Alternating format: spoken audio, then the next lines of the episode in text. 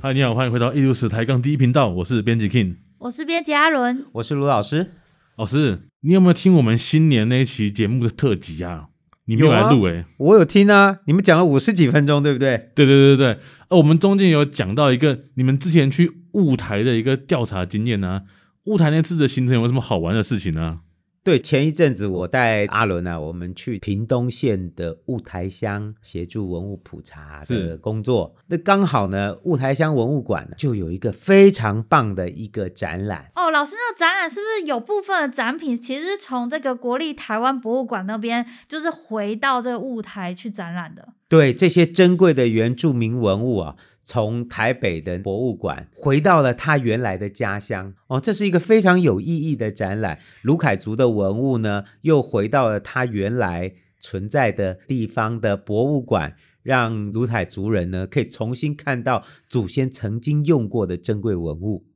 老师，台湾博物馆啊，是不是原本在日治时期是殖民政府，日本的殖民政府，它为了要彰显它的权力所盖的一间博物馆，代表里面很多的藏品是不是从日治时期那时候呢就已经从雾台那个地方移到台湾博物馆里面？对，呃，国立台湾博物馆就是今天在馆前路那个博物馆，就是过去的省立博物馆。那再前身呢，就是总督府博物馆，其实就是日本殖民地政府有意识的去收藏各种人类学或者是自然科学的标本的一个博物馆，所以里面有大量的台湾早期的不同族群的文物，当然也包含了相当数量的珍贵的原住民文物。哎，老师，那说到原住民文物啊，对于这个原住民使用的陶瓷，老师你这边有没有什么见解？哦，你又问到专家了哦，老师当然，就是当然就是要问老师陶就瓷是嘛。原住民陶的专家是哦，台湾的原住民他们所使用还有制作的，基本上是以陶器为主，嗯，瓷器的话很多就是外来的。哦，所以今天要看到跟台湾原住民传统社会和文化最有关联性的，应该是陶瓷中的陶器，甚至到了近代，台湾原住民族有一些民族都还保留了制陶的传统。是、哦，那个，传统的技术都还流传到二十世纪哦。所以我们去看雾台的卢凯族文物馆啊，它里面的这些陶器是卢凯族他们自己做的吗？哦，这个又有一个嗯很特殊的状况，是就是台湾原住民族好几个民族，它制陶的传统或者是保存陶器的传统都不大一样。哦，你不要看台湾原住民族，台湾原住民是有很多的不同的族群构成的。是就刚才讲到的卢凯族，卢凯族在台湾南部中央山脉地区的南段，我们看到台湾族跟卢凯族哦，嗯他们都保有了非常古老的、年代久远的古陶壶。他们这些保存的古陶壶哦，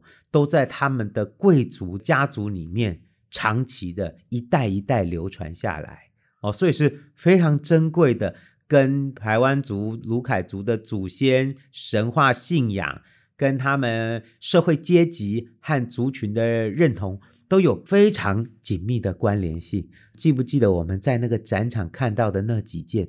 非常珍贵啊？是有那个百步蛇的这个对它除了百步蛇以外，它还有各种的几何式的花纹，这些纹饰那不是没来由的，啊每一个特殊的、特定的纹饰都代表了一个特定的意涵，甚至反映了特定的阶级。哦。说到百步蛇，我知道台湾族也很多百步蛇装饰陶壶。对，那就是他们族群的一个很重要的象征之一。然后这个百步蛇的图案呢，图腾不但是出现在木雕、呃石刻、陶器都有，可以看到这样子非常具有代表性的这种纹饰。所以这两个族群啊，排湾族跟卢凯族，他们的制陶能力都很强喽。呃，嗯我应该这样讲啊，就是是说他们虽然保有了非常古老的、对，呃流传久远的古陶壶，嗯，但是呢，到了近代，基本上他们已经不会做陶了。不会做陶，他们不会，他哦们已经没有办法再去制作这些陶器，所以这些陶器哦是被很珍贵的在贵族世系里面保留下来，哦然后？呢也赋予了很多神话的象征，所以他们的神话里面就有讲到他们的祖先是古陶壶里面，跑出来的，哇哦对，他那个古陶壶已经不是单纯的工艺美术品了、嗯，这些古陶壶已经变成神灵的象征、祖灵的象征、祖灵的居所。哦，那是非常神圣的。在日治时代哦，那个日本人想要看的，有些还不大愿意给他们看，因为那些东西太珍贵了。可是另外一方面，呃，至少我们知道，在日治时期的调查已经知道他们已经不会做了，所以说他们的保存是一种非常珍贵的、长期的流传的保存。可是制陶的技术却没有留下来。就我们对于嗯新石器时代，哦，这这就要讲到史前的陶器了。这也许下一次我们另外一集再来讲。是就是说，我们应该可以确定，他们在大概更古老的、久远的以前，呃，也许在新石器时代的晚期到金属器时代，嗯这里的族群是会做陶的，哦，只是在这长期的族群发展的过程中，有受到外来的物质文化的冲击，嗯他们大概就遗忘了制陶的这个传统。老师，我有个问题，关于是先有鸡还是先有蛋的问题。啊如果祖灵是从骨桃核里面出来的话，那是先有骨桃核还是先有祖灵？这是一个神话系统嘛？这神话系统你可能就不能用这样子的方式来去、哦好吧呃这个鸡和蛋之间的关系。它的那个神话其实有很多的时候是一个族群的象征，哦嗯是一个对于族群价值和族群的特定的符号、嗯特定的对于他们重视的物件的情感上的、信仰上，或者是家族的共同的记忆或共同的语汇。所以，我们可能不能用这个现代科学的或者是生物学的眼光来看待谁先谁后的问题。不过，刚才老师要再补充一点，是那也就是因为这样，骨陶壶太重要，但是它数量是很有限的，而且哦二十世纪以后，嗯日本人战后的这些汉人的古董收藏者或者是博物馆，他们大规模的从原住民的原乡取得了嗯这些古陶壶，把它拿去博物馆，或者是被卖掉，嗯或者流散到海外。古陶壶很多都已经离开了原来的台湾族人的收藏脉络，这个是很可惜的。可是对台湾族来讲，古陶壶是非常重要的象征啊，所以在近代也有一些相当数量的台湾族的陶艺家，嗯他们重新复原了这样子的烧造技术，哦然后赋予了古陶壶传统的价值，但是是新的生命。了解，我觉得这是非常有意义的。呃，是目前我们这好几位非常有代表性的台湾族陶艺家，嗯他们做出来的古陶壶都继承了台湾族古陶壶的特质，但是却是从现代的台湾族本族陶艺家里面再制作，再把它呈现出来。哎，老师，刚刚你前面提到他们的符号、图腾都有一定的阶级，或者是有一定的身份地位的象征。那现在陶艺家做出来这些古陶壶，他们有去引用这个原始他们的传统文本吗？有些陶艺家，他们不只是做，他们对也对自己的族群的传统文化嗯哼非常重视和了解。是，呃，很多陶艺家非常了解这些东西啊，但是他们也会做相当程度的诠释哦，但是，一方面这些东西也要被继承传统，是，所以在我看来，传统和创新在台湾族的陶艺家里面制作这些古陶壶里面，我们都可以看到这两种元素交错的出现在他们的作品上面。嗯哼。哎，老师，那除了艺术家之外啊，现在有没有什么原住民族群，他们还会用传统的古法，用最传统的方式来去制作他们原本使用的陶器呢？你说台湾的原住民族在不同的地区有很多族群，至于说还保留了古陶器或者制陶传统的，其实并没有那嗯么多。除了我们刚才讲的台湾族有保留古陶壶以外，还有两个族群，他们一直到二十世纪后半，嗯都还保留了制陶的那个传统和技术。是卢哦凯族吗？哦，不是，不是卢凯族，一个是阿美族，哦，阿美哦族，一个是达悟族，哦嗯这两个族群呃都还保留了很很完整的制陶技术。在二十世纪晚期的一些纪录片里面，我们都可以看到他们很熟练的制作属于自己本族的陶壶、陶器，嗯，然后拿来使用，或者是示范怎么制作。那个我记得那个最有代表性就是阿美族，嗯哦，阿美族这样好几个部落，他们都还保有了制陶的传统，比如说花莲的那个丰冰箱，像太巴郎、猫公这些地方，这些古老的部落。他们都还有制陶的技术可以示范哦，这个年纪很大的阿嬷，他们都还可以示范给你看怎么做。这些陶壶真的也都有他们本族的特征哦，哦，比如说装水的陶壶，嗯作为炊具的陶壶，嗯，哦，都不一样啊，造型都不一样。所以这些古代陶器、陶瓷器有在使用吗？那其实很好用哦，像阿美族的那个陶器哦，有专门装水的陶器，嗯那陶器很大，那旁边有两个耳朵，对，就是说你长距离搬运，比如说饮用水，嗯哼，古代没有水龙头啊去，河边装水哎，，对呀、就最好那你你没办法，这个去厕所我去浴室装没没有怎么办？你都要从河边比较远的地方把水搬回来，嗯，所以搬水就要有容器啊，所以就有一种专门的大陶罐哦，这种陶罐呢口蛮小的，嗯然后肚子很大，嗯，然后两边各有一个水平的圆的细。那阿美族就把它顶在头上，真的顶在头上哦，因为那样是最省力的方式。哦，你们都没有，想过吧？你们那没有搬运过，我看印度人也会拿把东西顶在头上，，对，这民族学人都都可以看到，那嗯真的很重的东西哦，你用扛哦，扛不远，嗯，而且不能保持平衡。这讲到我记得我当兵的时候搬那个炮弹，老师你也顶在头上 吗？你顶给我看，那炮弹一大箱，哎，怎么顶？那很长啊，我还记得是幺洞六无后坐力炮的炮弹，好长一支，两颗装一箱。嗯，为什么要我们阿兵哥去谈？因为放太久了，木箱都朽了，要我们搬出去去销毁，要把它炸掉。而且是美元时代的，你知道吗？那个破旧的木箱子上面还有两个手这样握手。哦，中美合作，对，美元的炮弹就叫我们阿兵哥搬出来，很重啊，而且那个箱子都快锈掉，要搬哦，那不稳，那摇来摇去。我记得我搬那个，我我那个箱子哦就破了。哇，那个那个要炸蛋了直接从我前面这样飞出去，掉在地上，然后大家都不敢动，它会炸吗？很有可能炸呀。然后大家就啊，有人敢去捡吗？他叫我慢慢又把它捡起来。 所以哦，那个重物要搬哦，搬在肩膀上，哎，那硌肩膀，肩膀很痛的啊、而且你一边拿着，一边其实是单边受力，哦，那样拿是很辛苦。而且比如说这么重的炮弹箱，两颗炮弹加起来七六七十七十公斤呢、啊哇，一个人扛得呐很，恐怖啊，扛个轻机枪十几公斤呐、啊嗯那轻机枪你说啊，好像你的兰波啊，对，你兰波拿来走二十公里看看，那个就是你就搬一个铁块， 然后那铁块就卡着你的肩锁骨这里，就磨破、欸，真的是磨破，磨破又更痛。后来我就变聪明，拿那个毛巾，军用毛巾。对，把背要着扛的地方，把把毛巾捆在那个机枪要靠到肩上的，这样扛着走。哎前面一百公尺你会觉得你是兰波，后面十公里你会觉得你是苦工，所以根本就不好搬、啊。嗯那但嗯是如果说你把那个水壶啊这么重，你们要装水哦，顶在头上，它的重量是一直线的。只要你是站得挺挺的，那个重量会从头到脊椎，然后释放到脚，只要够平衡，你不会觉得重，可以走很远。哦你说老师，这阿美族真的这样？真的，嗯在日治时期的好多的照片照里面，片都看到他们就是这样子顶着那水，非常古老而传统的这种运输用水啊，那个陶罐啊，就叫阿多莫哦，就他们叫还有一啊个水名字嗯壶，就叫阿多莫。那个水壶就是阿美族专门拿来装水，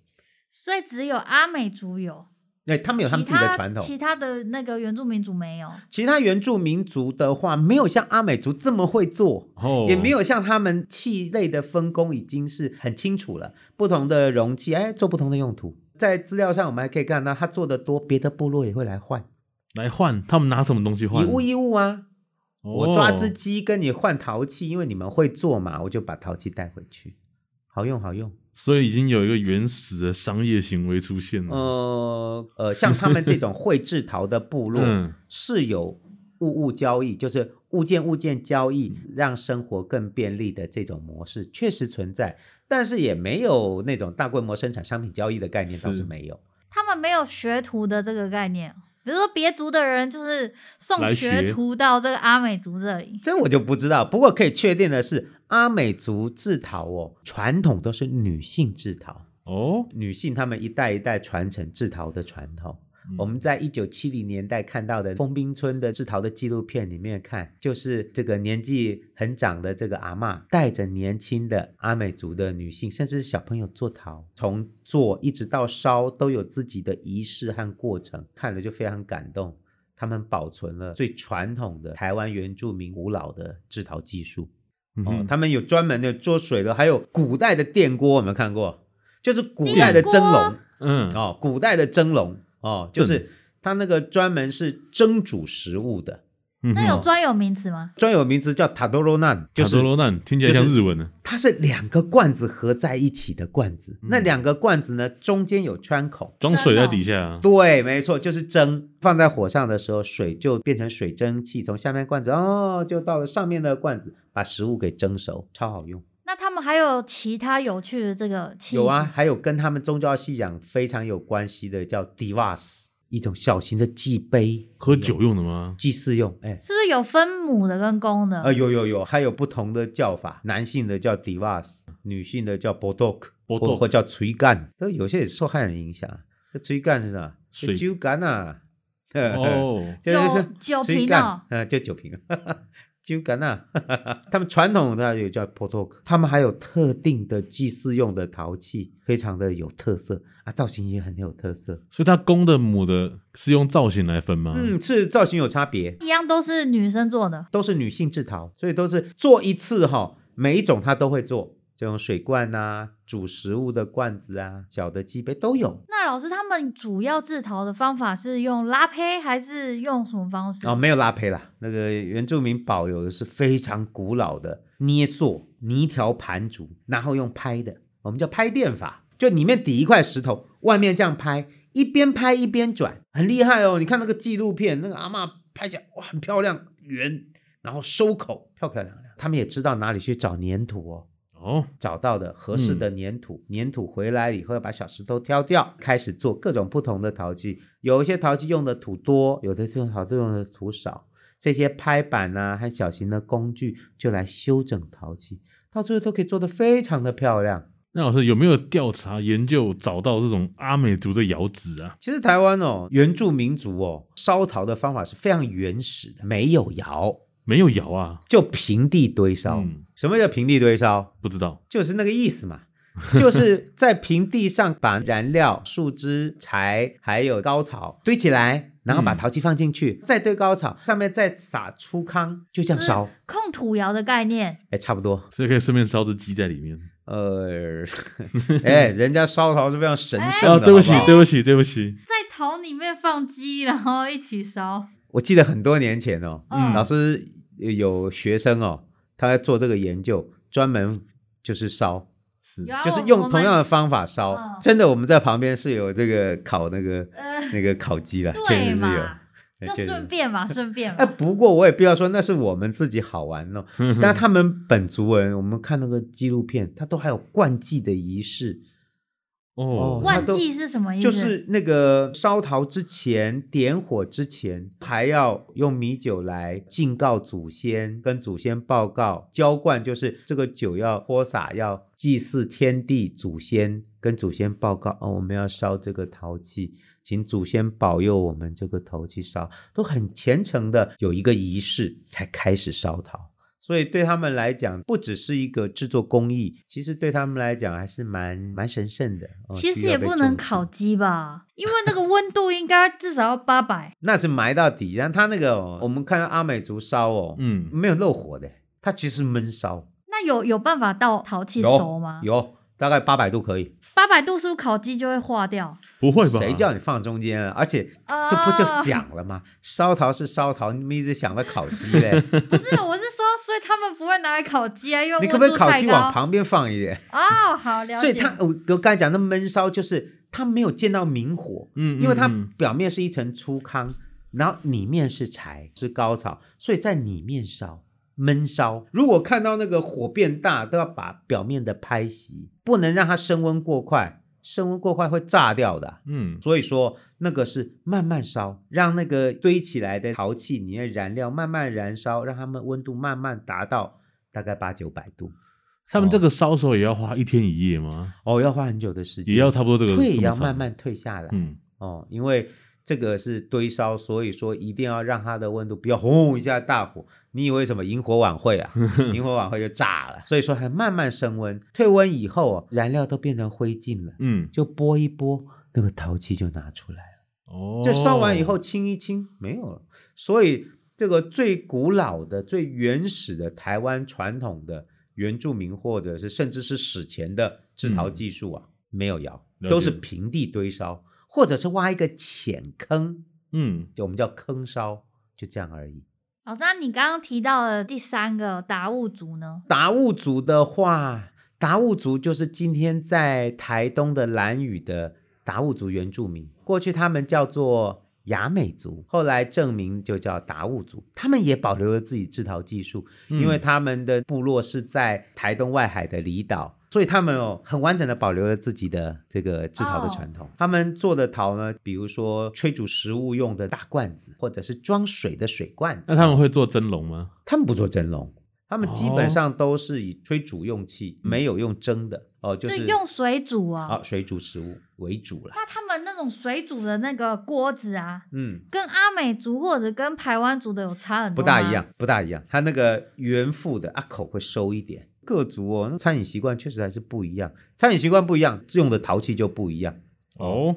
达悟族哈、最有趣的陶器哦，其实是他们会做玩具。玩具，啊其他各族没有在做玩具。嗯哇，达悟族他们做玩具，各式各样的小玩具。他捏陶除了捏这些日常生活用的这些必要的陶器以外，是他们也会捏一些小的人偶、小的陶偶给小朋友玩。所以那个我我们看到啊，它有小的人偶，还有小的独木舟，嗯，小的他们族人跳舞的玩具小模型。扭蛋的好可概爱念，啊对。老师，那你怎么确定那是给小朋友玩的，而不是他们可能祭祀的时候没有会没有用到没有人偶？哎，那调查就问日治时期的调查学就对，那那就给嗯就是小朋友玩玩，具真是玩具哦，好那酷没有哦嗯不是祭祀哦，就是玩具，而且他那个做的有趣哦，看到了他就会做，比如说族人的舞蹈哦哦，，新的拼板舟下水就是做族人，然后拱着那个拼板舟，或者是穿着。铠甲的族人，或者是唱歌的族人，他们还要做一些怪怪的，比如说三个头的，哦，甚至在外日星治时人哦，看到日本警察，他们还把日本警察的形象做成陶偶哦，好可爱、啊！戴警帽那种。对对对对。对对对对。嗯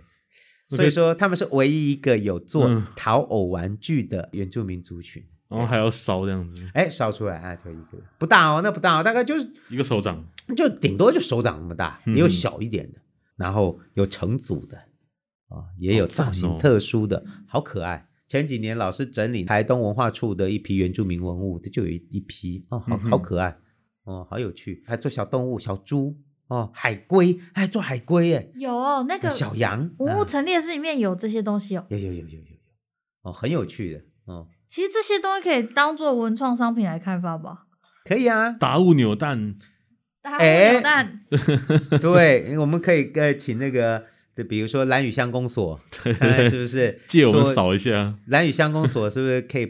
可以提供他一些 idea，让他们做属于自己的文创商嗯品？哼老哼，师，我记得不是还有更有趣的是，他们是不是有分那个男生跟女生用的这个吃鱼吗？呃，对对对，你不要看哦，这些陶器哦，它不只是餐饮用器，也是社会不同的身份或者不同的摄取食物的规范，比如说男人、女人、小孩、老人。用的陶器啊，虽然差不多，但是赋予的名称都不一样，反映出哦，因为蓝屿很小，资源是有限的，资源被使用、被消费、被吃的方式哦，都会有比较细致的规范啊。这个规范就反映在陶器上面，嗯这是非常有趣的。今天原住民陶瓷故事我们就分享到这里，我们艺术史抬杠第一频道，下一拜再见。拜拜